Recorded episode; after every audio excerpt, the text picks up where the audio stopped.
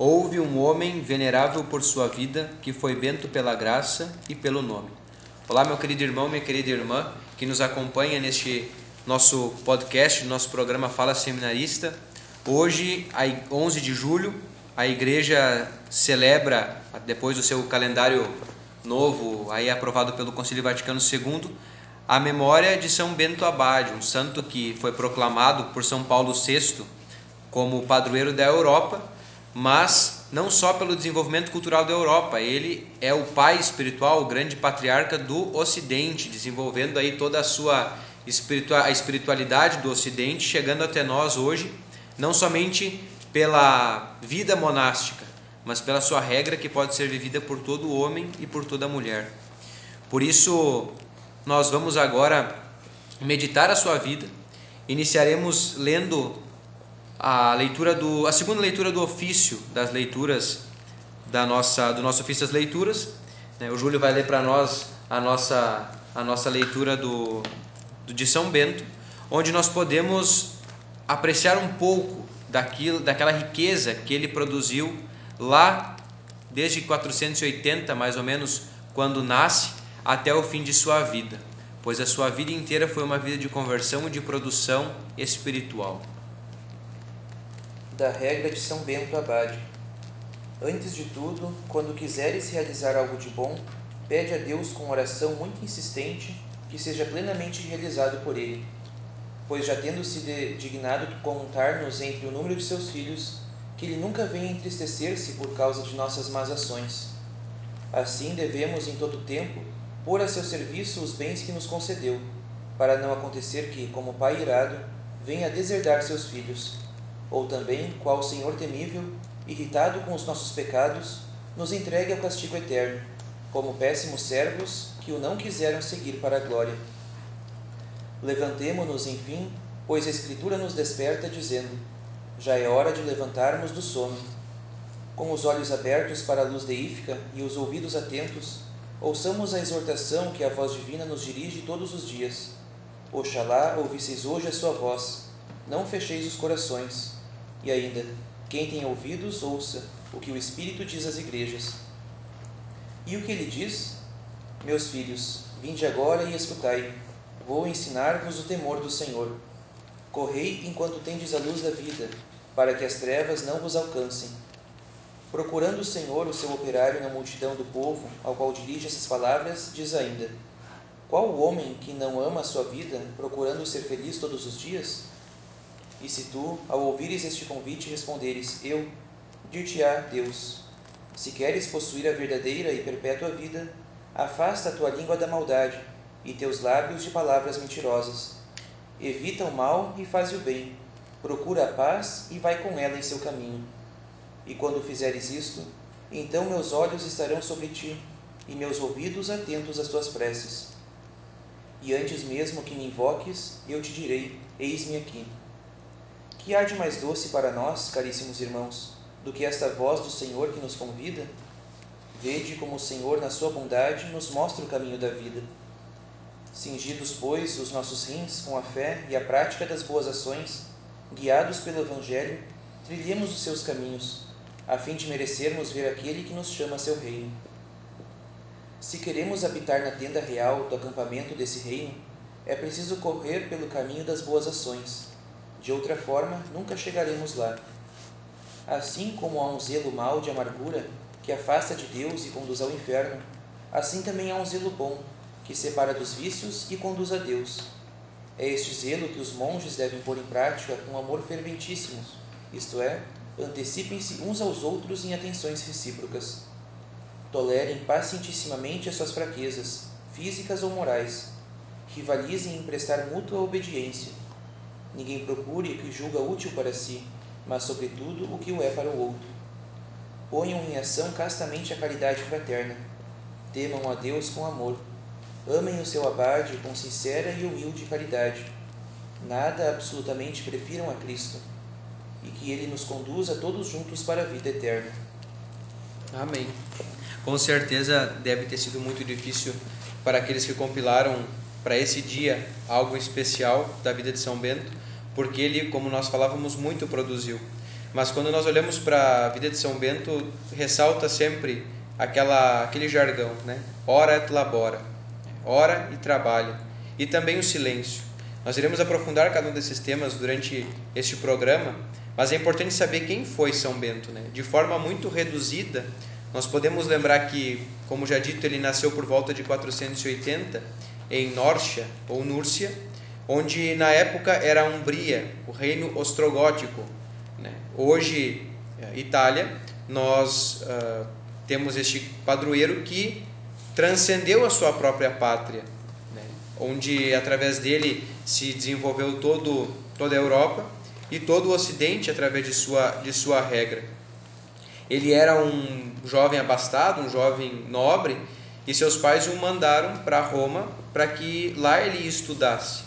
Mas ele não fica muito tempo lá porque a vida devassa de seus colegas o fazia ter repugnância da, da possibilidade de se perder.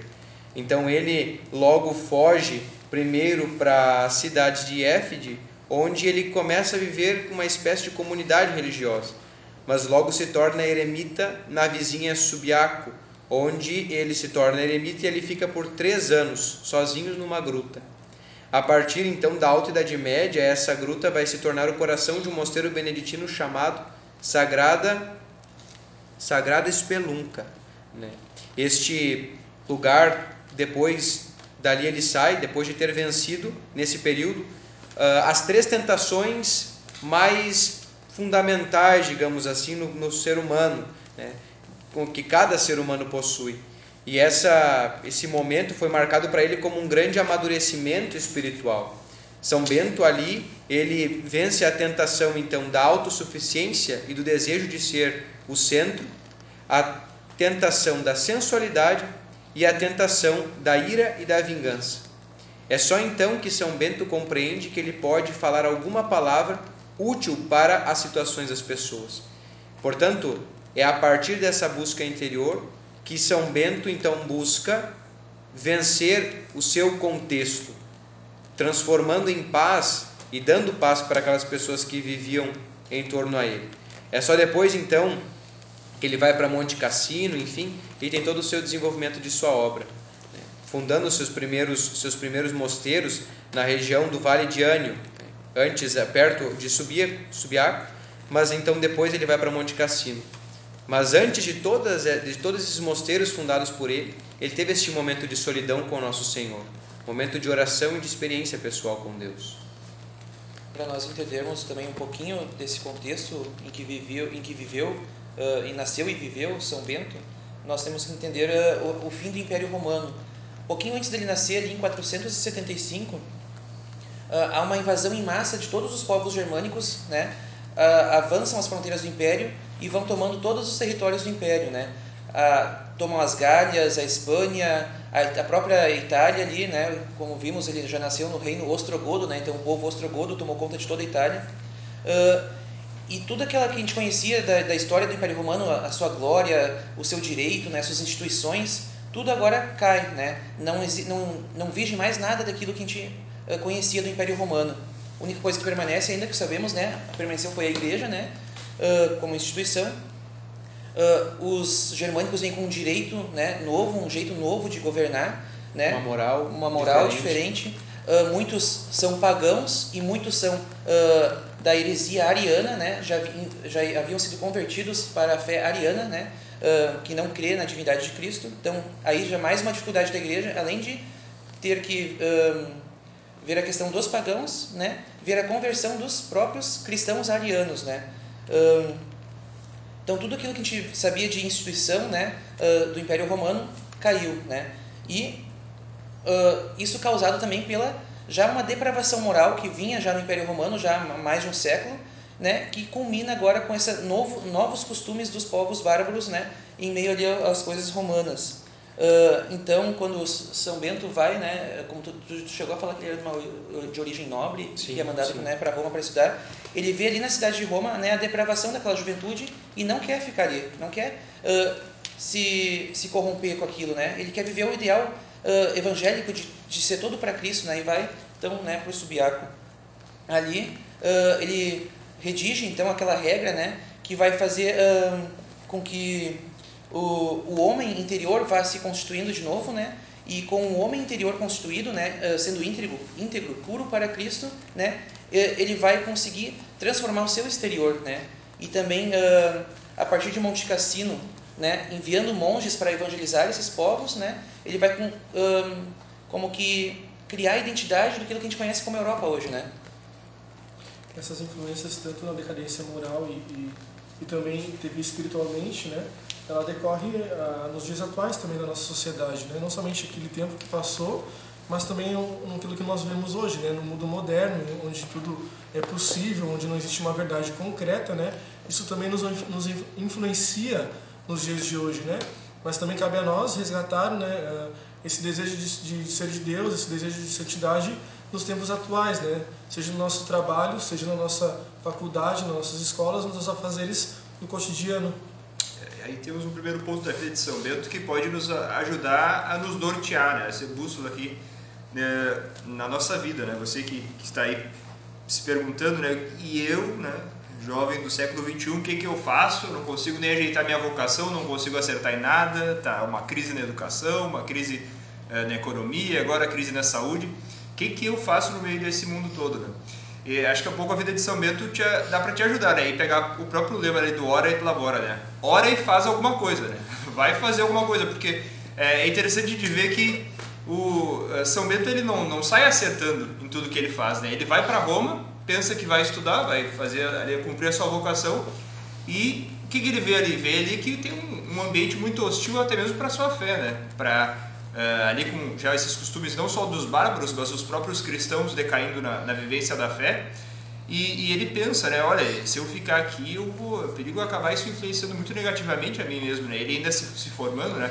Então ele, ele erra primeiramente a sua vocação, né? Pensa que é ir estudar, não é. Pensa que é ir se isolar, também não é, né? Deus começa a suscitar gente para ir lá uh, incomodar ele no seu, seu recolhimento ali, né? Tem até mesmo essa passagem do, do dia de Páscoa, um sacerdote que vivia próximo ali do local onde ele estava, uh, estava preparando a sua ceia de Páscoa ali, né? E Deus fala com esse sacerdote, né? Olha, tu aí preparando esses, esses teus manjares, vai bem, mas e o meu servo que está lá no meio do, do, do mato lá, sem nada, né? Então é, esse sacerdote vai lá, procura o, o jovem Bento lá e, e lhe dá o seu alimento, faz ali a sua ceia pascal, né? É interessante de ver que, é, ah, eu quero acertar minha vocação, o que, que eu faço? Faço que está uh, diante de ti, né? Vai e faz alguma coisa. Entra na faculdade, né? lava a louça, ajuda a tua mãe, para de fazer cara feia, né? É um primeiro ponto a ajudar. É interessante ver essa liberdade que São Bento tem, né? que hoje a gente, a gente mesmo muitas vezes pensa, ah, vou mudar e tal, mas não, mas ninguém muda e tal, todo mundo é assim, todo mundo faz desse jeito, não tem problema eu seguir. Mas ele, não, eu vejo que o mundo está errado, mas eu, por mim mesmo, eu vou escolher, eu quero fazer a coisa certa. E daí ele sai nessa busca da vocação dele, né? Negando o que o mundo apresenta, o que todo mundo faz, ele escolhe, não, vou fazer a coisa certa. E daí ele vai sozinho, assim, né? E é interessante... a frase clássica das mães, eu não sou todo mundo.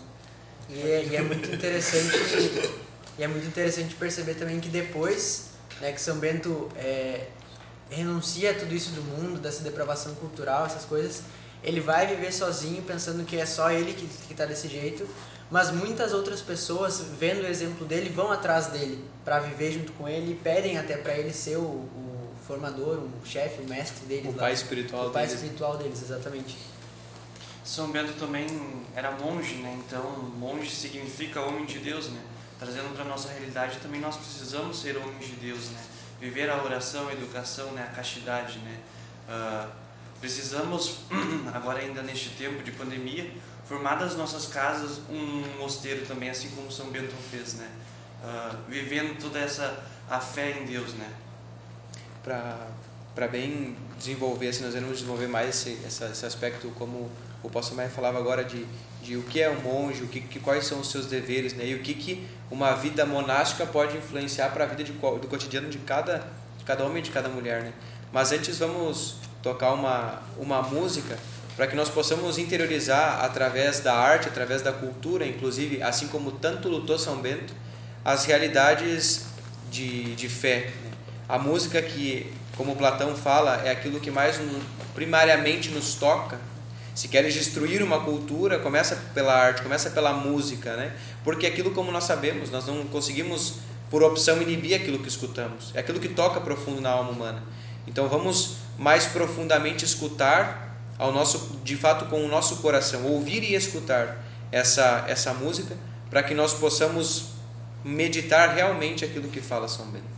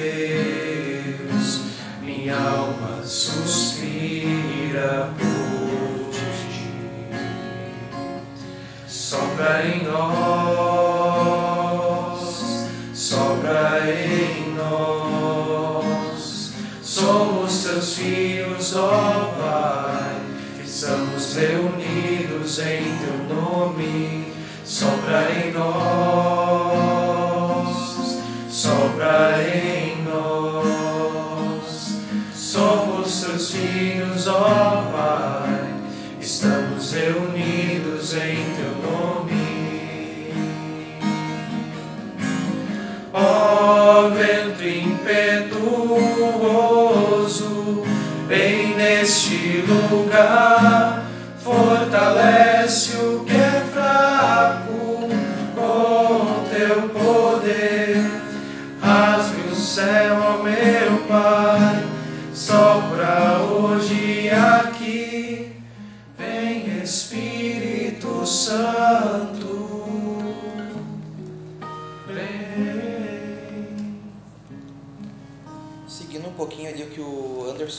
Sobre o monge, que é ser homem de Deus, né? Todos nós devemos ser homens e mulheres de Deus. Eu busquei lá na regra São Bento uh, sobre o primeiro compromisso do monge, que deve ser buscar sinceramente a Deus, né? Uh, esse primeiro passo é que é o, querer, né? Ser de Deus, né? Sem, sem o qual não vai construir nada, né? Esse é o primeiro passo, querer. É ali que começa o, o estalo para a conversão, né? Então, querer buscar sinceramente a Deus. E como que se deve dar essa busca? Ele coloca lá pelo caminho traçado por Cristo, né? O próprio Cristo, que é o caminho, a verdade, né? E a vida. E qual que é o caminho traçado por Cristo? Ele vai botar que é a humildade e a obediência. Né? Ele insiste muito nisso em toda a sua regra, a humildade e a obediência. Uh, a humildade que é se saber uh, não autossuficiente, não uh, soberbo ao ponto de se achar que tem toda a verdade, né? saber se dependente de alguém, né? ou né, de um criador, uh, e obediência também que vai forjar talvez em nós uh, aquela mortificação que a gente precisa às vezes na gente, né? de um esquecer de si, né? e uh, fazer com que Cristo vá aos poucos crescendo e reinando na gente, né? A obediência vai forjar na gente a humildade, porque ela vai fazer a gente né, se mortificar, esquecer de si né? abrindo espaço para Cristo reinar no seu coração. E aí ele vai colocar aqui: Cristo é aquele que a nada deve se antepor. Então por isso que ele insiste muito na obediência e na humildade. A obediência né, vai forçar a gente a humildade. E tu, sendo humilde, vai ser sempre obediente. Né? Esse é um aspecto que a gente pode trazer para nós em casa também. Né? Para filhos, né? a gente um com o outro também. Né? O, o Papa Bento XVI, numa homilia que ele faz justamente no seu onomástico, porque São Bento ele fala que é o padroeiro da Europa, mas também é o padroeiro do seu pontificado, por ser Bento XVI, né? Então ele justamente comenta esse ponto que o Júlio falava, né? Antes um pouco ele vai falar sobre o ora et labora, fala que sem a oração, como diz São Bento, não há experiência com Deus. Né? Ele vai, no entanto, ele fala que a espiritualidade proposta por São Bento não era uma interioridade fora da realidade, mas os deveres da vida cotidiana estavam sempre presentes sob o olhar de Deus. As necessidades do homem cotidiano, as necessidades concretas estavam sempre muito presentes. No entanto, se ficava claro que a primazia estava na vida de oração e que primeiro, ele salienta, a oração é, em primeiro lugar, uma escuta e que depois ela vai se traduzir numa ação concreta. Assim, a vida do monge, ela se torna uma verdadeira simbiose fecunda entre ação e contemplação. E é daí que nasce o verdadeiro ora et labora, como São Bento quer falar, para que em tudo então seja glorificado Cristo. E aí entra então esse comentário sobre a, verdadeira, a verdadeira autorrealização do monge, né, que se torna um homem de serviço e de paz. Essa autorrealização muito diferença dessa autorrealização fácil e egocêntrica como nós vemos hoje, né? Hoje tantas vezes exaltada. Porque, como afirma o Papa Bento, na, na prática da obediência realizada, né, como Júlio falava, com uma fé animada pelo amor, o monge conquista a humildade. E desta forma, então, o homem se torna cada vez mais configurado com Cristo e alcança a verdadeira autorrealização, como criatura à imagem e semelhança de Deus. E aí nós temos um verdadeiro humanismo, né? O, o, verdadeiro humanismo é aquele que impulsiona o homem a ser configurado a Cristo. Aquele humanismo que, que nos impulsiona a ser outros Cristos. E é vivendo e olhando para, para, para a Sagrada Escritura que São Bento, a partir dela, faz a sua regra, né? salientando aqueles pontos importantes na vida prática e na vida de oração de todo cristão. É, nesse ponto, né, trazer para a vida prática, não é uma questão da gente buscar o tempo todo realizar atos que nos parecem santos, assim, jejuns e grandes sacrifícios, mas é sim transformar aquilo que é ordinário em algo extraordinário, santificar as pequenas coisas que a gente realiza no nosso dia a dia em coisas para Deus. Né? Aí que está a santidade de fato. E é interessante como Deus suscita santos conforme o seu coração, né? Porque assim como o Ora et Labora de São Bento, que trazia essa coisa de tudo que a gente faz, as nossas atividades, o nosso trabalho, oferecer para Deus como uma oração, José Maria Escrivá também, durante a Guerra Espanhola, ali em 1936, 37, ele é, também chamava os jovens a viverem uma santidade nas pequenas coisas do cotidiano, né? Que é justamente isso que o João, que o João falou, né? Que é pegar o que é ordinário e levar para um lado extraordinário, ver o sentido sobrenatural das coisas, né? É, é dizer assim, né? Que em tudo agradar a Deus, né? Se eu tenho alguma dificuldade no trabalho, na faculdade na escola, Bendito seja Deus por, por essa dificuldade que Deus me propõe, né? porque existem, existem as famosas pedagogias de Deus, né? Então, se Ele tem uma, uma dificuldade para mim no hoje, bendito seja Deus por esse hoje. Se Ele tem uma alegria para esse hoje, também bendito seja Deus. Então, tudo agradar a Deus nas obras em que eu faço, nas obras que acontecem no meu dia, né? Mesmo que se agora eu não perceba, né, e depois eu me dê conta, bendito seja Deus, né? Ver essa dimensão sobrenatural de Deus na nossa vida. É, nisso aquilo que o Patrick comentou vai muito de encontro com o que Chesterton fala, né? O santo como aquele que contraria a sociedade, aquele que se destaca, mas que contraria com as suas imoralidades, né? Com as suas devassidões, né? É, o santo é aquele que, que dá respostas ao seu tempo, né? Que mais vai contra o, a sua realidade do seu tempo. E aí a gente pode pensar, como a gente sempre vem comentando, né? O que que São Bento tem para nós hoje? Meu Deus, ele viveu lá em nasceu por volta de 480 são Gregório Magno fala sobre a vida dele em 592, né? Uh, aí 50 anos depois da morte dele, estava viva na memória das pessoas em geral a vida de São Bento ainda. E ele comenta sobre, sobre a sua vida e faz todo um diálogo ali contando como, for, como se deu São Bento na história. E, e nos mostra, e chega até hoje esses escritos, que nos mostra que não somente para um monge, mas hoje para cada pessoa que quer se entregar a Deus, pode viver esta realidade que depois nós mesmos comentávamos. São José Maria Escrivá, Santa Teresinha, são santos que, um subindo no ombro do outro, vão desenvolvendo através, como instrumentos do Espírito, uh, aquelas realidades que o próprio Deus quer nos ensinar. Né? Vão desenvolvendo um pouco mais aspectos dessa, desse grande castelo que é a igreja, né? onde de muitas formas nós chegamos à santidade, mas que há algo essencial ali, né? que é a imitação de Cristo. São Bento ele é um espelho de santidade, ele é um espelho de, do, próprio, do próprio Senhor. Né?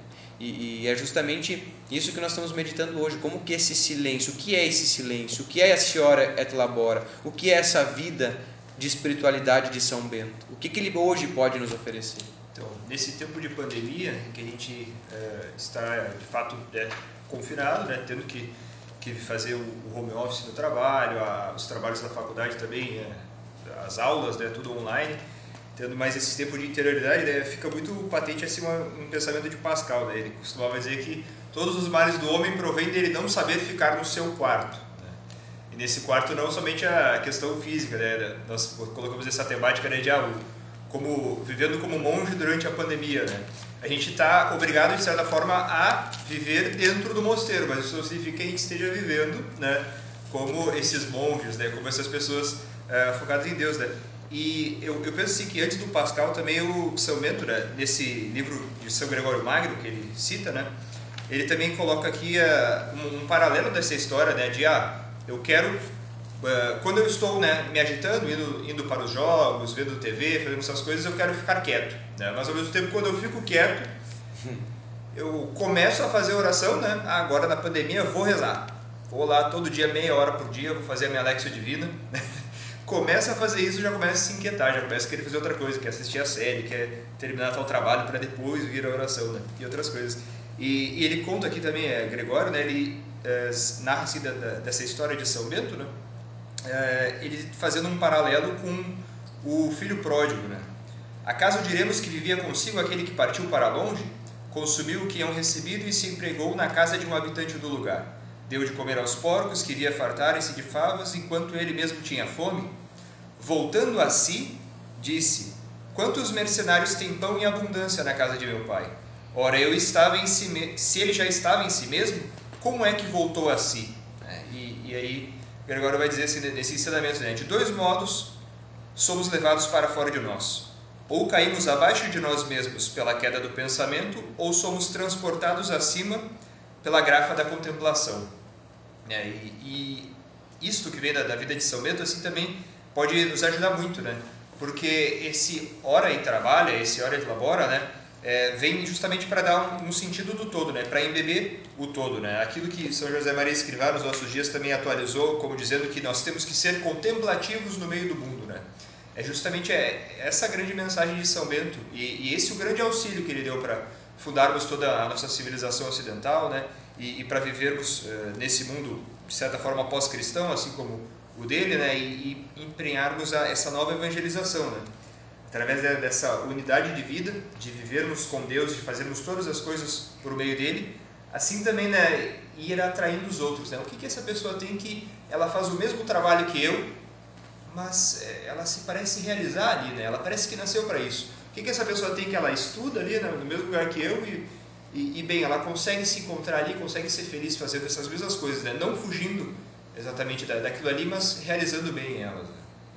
É tipo o encontro que o Santo Agostinho teve, né? Tipo, é, me, muito, me lembrou muito dessa, dessa realização, porque uh, Santo Agostinho, quando descobre, Santo Agostinho vai lá buscando, buscando resolver o problema do mal e aí e procura, e procura sempre no material, né? Procurar resolver esse problema. E aí ele era afetado pelo maniqueísmo, que, tinha, que era materialista.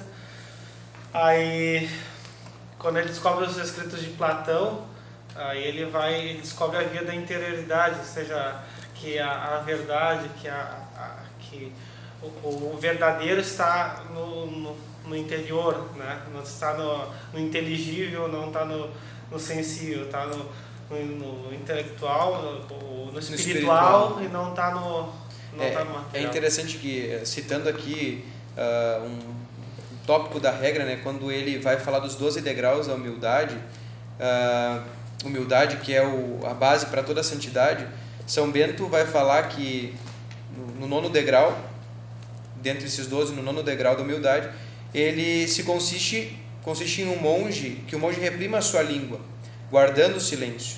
Não fales sem ser interrogado, uma vez que nos ensina a Escritura, citando Eclesiástico, que falando muito não se evita o pecado, e o homem falador não trilha bom caminho na terra. E aí nós poderíamos pensar que então esse silêncio é um silêncio simplesmente pelo silêncio? Não. Esse silêncio não é um silêncio obsequioso, ou seja, não é um silêncio carregado de mágoas, de rancor, daquela revolta uh, dramática de ah, não vou falar nada porque nada que eu falo, falo agrega ou nada que eu falo funciona, então eu vou me calar. Não, mas esse reprimir a língua que fala São Bento está muito de encontro com o discernimento de saber que é muitas vezes pela palavra que nós nos perdemos. Há sim um valor nas palavras, mas há também um valor no silêncio, muito esquecido atualmente. E aquilo que nós podemos recordar que falava o Felipe, né? Quando falava de Pascal, Pascal no seu Divertissement vai justamente apontar essa busca hedonista, ou seja, do prazer pelo prazer que possui o ser humano, dessa satisfação emocional. O ser humano está hoje, principalmente, em uma busca constante de se embebecer, né? digamos assim, ficar bêbado o tempo inteiro, mas não bêbado de bebida, o que pode ser também. Mas o nosso mundo traz todas essas uh, alucinações que o Felipe falava. Né? Esse, o nosso mundo hoje nos traz todas essas possibilidades de, de Netflix, de YouTube, de Instagram, de Facebook, e nada disso é ruim. Né? Inclusive, nós estamos falando através de uma rede social agora, mas essas realidades devem ser usadas sempre para o bem.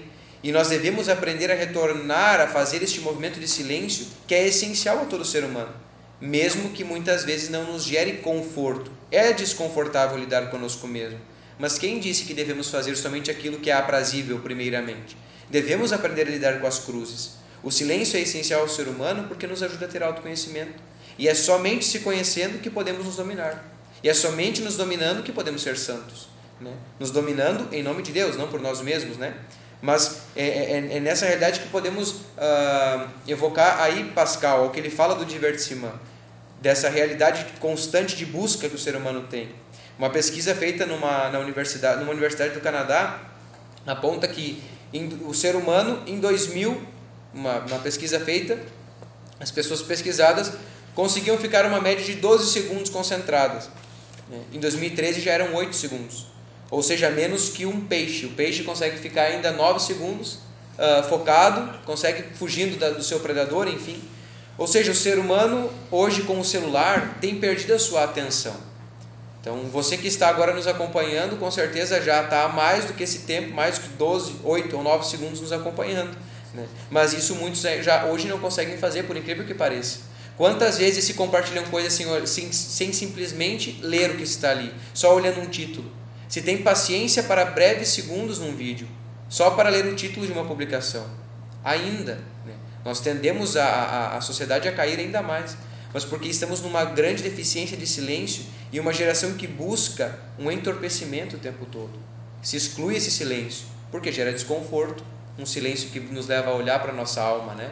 Um, um, um, silêncio que uh, coloca-nos diante das vozes interiores, das nossas opiniões, dos nossos sentimentos. E isso nos faz gerar desconforto, nos gera desconforto. Mas é a partir daí que nasce a santidade. Né? O problema é que a gente, tá, a gente fica disperso, a gente não consegue ficar em silêncio porque a gente está uh, tem, está, tem como centro as nossas paixões desordenadas, né? Então, eu quero isso agora, aí daqui a pouco eu aprendo, outro vem, aí eu quero outro, aquele outro vem lá, eu quero aquele bolo agora ali, agora o ser humano é constante insatisfeito. Né? É, eu estou constantemente insatisfeito. Mas por quê? Porque eu estou preso a essas minhas paixões desordenadas, entendeu? Eu estou preso aos meus desejos e impulsos. Mas como é que eu vou, como é que eu vou puxar para Cristo, sabe? Como, como é que eu vou uh, agora desejar o céu? Como é que eu vou desejar o silêncio? Como é que eu vou encontrar com as minhas próprias misérias? Mas aí eu tenho que ter um principal, ter um centro que vai puxar tudo lá para a unidade. A gente quer uma unidade, mas como é que vai acontecer essa unidade se não tem um centro? Se é, aí, obviamente, o olhar vai estar disperso. Né? E aí precisa que haja um centro. E aí o centro é Cristo. É, é necessário, por isso que ele bota a procura, o São Bento, como o Júlio falava, a procura de Deus como principal. O, pro, pro, o monge, para ele poder ser monge, tem que ter esse, esse aspecto, né? eu já dizia na regra. Por quê? Porque essa pessoa ela precisa procurar Deus, ela precisa ter um centro que puxe ela do, do da dispersão do, do material para o centro que está no espírito. Então, então é só é só assim, só focando na procura de Deus, procurando Deus diariamente, tomando Ele como centro da nossa vida, que aí sim, aí vai haver, a gente vai começar a nos encontrar com as nossas misérias, a gente vai querer o silêncio, a gente vai conseguir combater porque a gente vai, não vai haver mais total dispersão. Isso. É, e a gente, e a gente acha que, que, gente, que Deus está na igreja, né? Ou nas coisas materiais, como Santo Agostinho dizia, né? Sim. Então, ele, ele mesmo, fazendo a experiência, ele dizia que... É, é, ele fez aquela oração, né? Tarde te amei, te procurei nas coisas que estavam fora, mas na verdade tu estavas dentro de mim. Então é no silêncio que Deus vai nos falar, né? Tem uma frase que diz que Deus não fala, Deus sussurra. Então muitas vezes a gente não consegue ouvir a voz de Deus, a gente já fica pensando, ah, qual é a minha vocação? Ah, é porque Deus não me fala, ah, é porque. Não, não vai ser o anjo Gabriel que vai descer e vai te anunciar as coisas, vai pedir para te ser santo. Vai ser aquela voz que Deus sussurra no nosso coração diariamente, constantemente, que vai nos falar. Só que muitas vezes na correria do dia a dia, na, na bagunça, nas, na confusão, no caos que é o nosso dia a dia, no barulho né, do cotidiano, a gente não consegue ouvir essa voz. Então a pandemia, muitas vezes a gente vê como algo que ruim, né? Claro, tem seus lados ruins, mas nesse sentido ela foi uma coisa muito boa que a gente conseguiu parar, né? Talvez antes a gente não conseguisse é, parar para escutar essa voz. Né? Ainda assim é difícil porque tem Netflix, né? Como o Lucas falou antes, tem Netflix, tem um monte de redes sociais que muitas vezes tiram o nosso, nosso silêncio, a nossa oportunidade de, de encontrar Deus. Mas a gente tem que fazer esse esforço né? Porque é nessas pequenas coisas que Deus vai, vai se falar, vai nos, nos falar, né? E até mesmo dar importância para aquilo que é necessário, assim, né? Quantos testemunhos a gente não escuta do povo de Deus que de famílias que começam a ser restauradas, de famílias que começam a voltar para a igreja, né? Justamente pela pandemia, a gente sabe que é uma coisa inovadora na nossa, na nossa sociedade no todo, né? Mas que vem contribuindo de uma maneira muito especial nas nossas famílias, no nosso convívio, né? Pais que antes só trabalhavam o dia todo que hoje conseguem sentar com seus filhos no almoço, no jantar, conseguem dialogar com a sua família, né? Conseguem se encontrar. Então, tem os seus pontos positivos também nesse sentido. É a capacidade de tirar algo bom de algo de algo, isso, ruim. exatamente. Esse, justamente que o Bica estava falando sobre uh, colocar o centro em Cristo, que o Lucas estava falando sobre esse esse querer colocar o centro em Cristo vai colocar a gente em confronto com nós mesmos né, no interior e todo esse silêncio que a gente quer ter, isso tudo levou São Bento né, a querer viver como eremita, né? E ali, a primeira coisa que ele teve então para colocar Cristo como centro foi a conversão total, né? Que vai gerar luta contra si mesmo, né? E uh, a paz interior, depois de, né, de se encontrar e se encontrar com Cristo. Uh, e o que, que, chamou a atenção, né? Que ele como eremita, né? Chamou a atenção da juventude, né? E nós muitas vezes queremos uh, que mude o, o, o nosso, a nossa volta, né? O que está em volta de nós, costumes, comportamentos das pessoas, né? E a gente falando não muda nada e ele, né, estando escondido, né, ou seja, vivendo totalmente para Cristo, conseguiu chamar a atenção da juventude, né, para ter seguidores, para ser pai espiritual, mestre espiritual, né?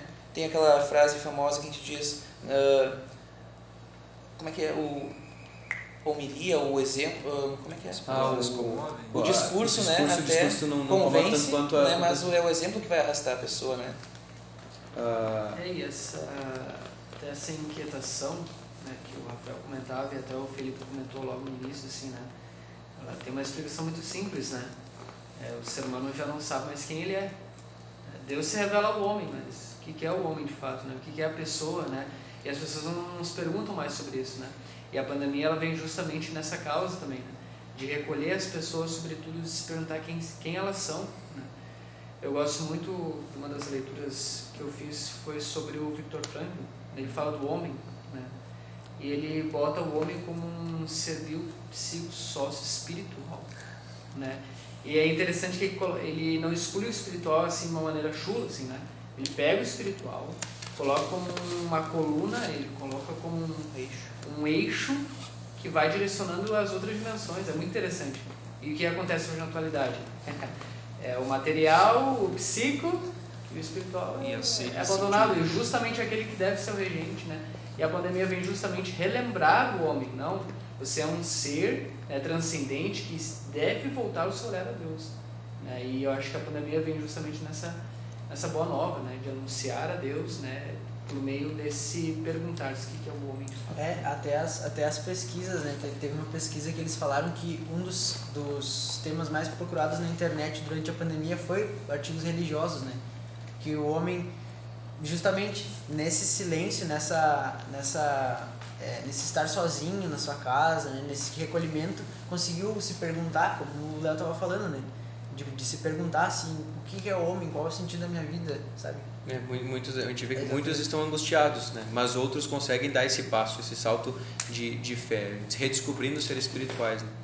Então, uh, vamos ouvir mais uma música para que de fato a gente possa interiorizar essa, essa vida de São Bento e aquilo que ele pode nos ensinar, redescobrindo o valor do ser humano, o ser humano que é voltado para a beleza, que, que ao contemplar uma música, para ao contemplar a vida de um santo, nós possamos viver de acordo com o Evangelho de uma forma encarnada e real em nossas vidas. Ó minha alma, retorna a tua paz, como criança, bem tranquila, no regaço acolhedor de sua mãe. Ó minha alma, retorna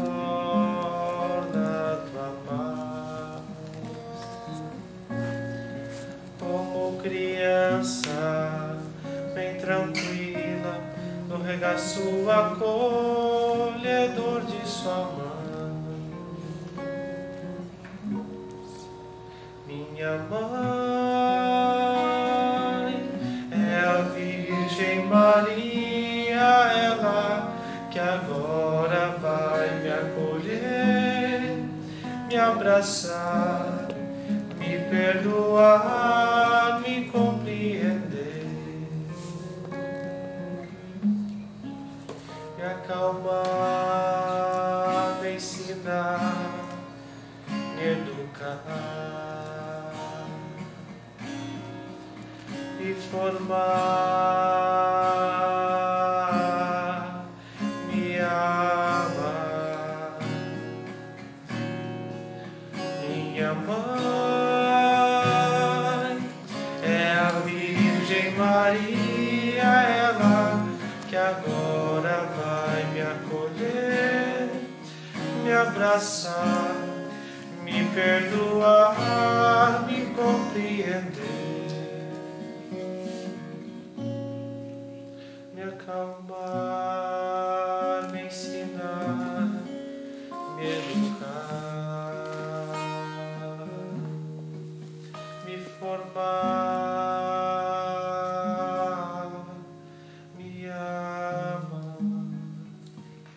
Fato, não existe cristianismo sem Nossa Senhora, verdadeiro cristianismo sem Nossa Senhora.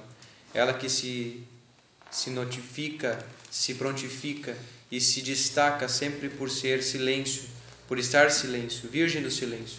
Aquela que está diante da cruz em silêncio, aquela que está diante do Cristo carregando a sua cruz em silêncio, aquela que é diante dos apóstolos, imagem no silêncio, mas um silêncio que frutifica. Por isso, hoje, nós olhemos para a vida de São Bento, que diante de uma queda daquilo que unia a sua época, que era o império, que unia diversos povos, povos diferentes, em uma unidade política, ele dá uma nova unidade, uma unidade espiritual, aquilo que vai se formar depois e virar a Europa. Que hoje nós possamos ser homens e mulheres de Cristo e que o nosso testemunho, a nossa vida, possa também gerar profundas conversões em nós e nos demais. E que assim possamos, retornando às nossas raízes, também criar esta unidade na nossa sociedade que, igualmente como o Império Romano, está numa decadência moral, numa decadência de corrupções, que assim como São Bento deu uma resposta para o seu tempo, nós possamos dar resposta ao nosso, que sim, é muito parecido. Mas não esqueçamos, é impossível experimentar a Deus sem uma vida de oração. Uma oração que depois, então, se completa e transborda na missão, na vida comunitária, na vida do cristão no mundo. Deus os abençoe e que vocês possam ter uma excelente semana na presença de nosso Senhor. Deus os abençoe. Deus abençoe. Até mais, tchau. Obrigado pela